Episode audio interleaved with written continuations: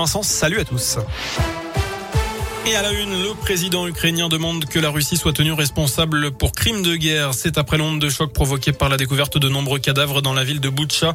Volodymyr Zelensky s'est exprimé cet après-midi en visioconférence au Conseil de sécurité de l'ONU.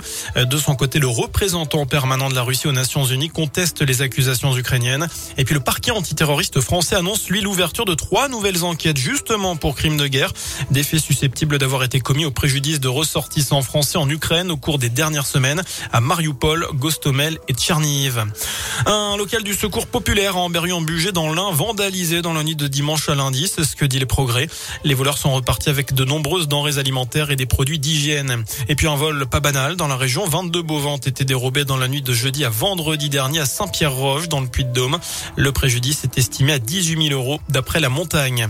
Du sport, avec du basket ce soir, le leader de Pro B, Saint-Chamond, fait le plein. La Halle Boulogne sera à guichet fermé pour la réception de Saint-Vallier. Ce sera à partir de 20h.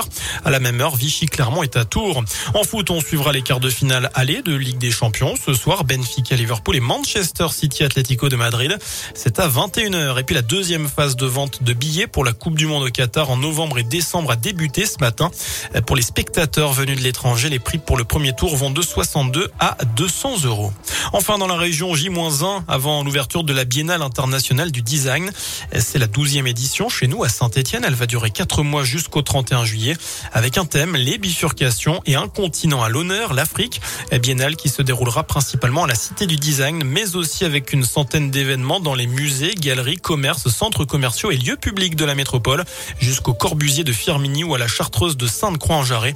Et puis vous pourrez observer ce tramway design présenté d'ailleurs ce matin sur le parvis de Il circule désormais dans les rues de la ville. Voilà pour l'essentiel de l'actu. Passez une excellente soirée. Merci beaucoup Sébastien Lactu.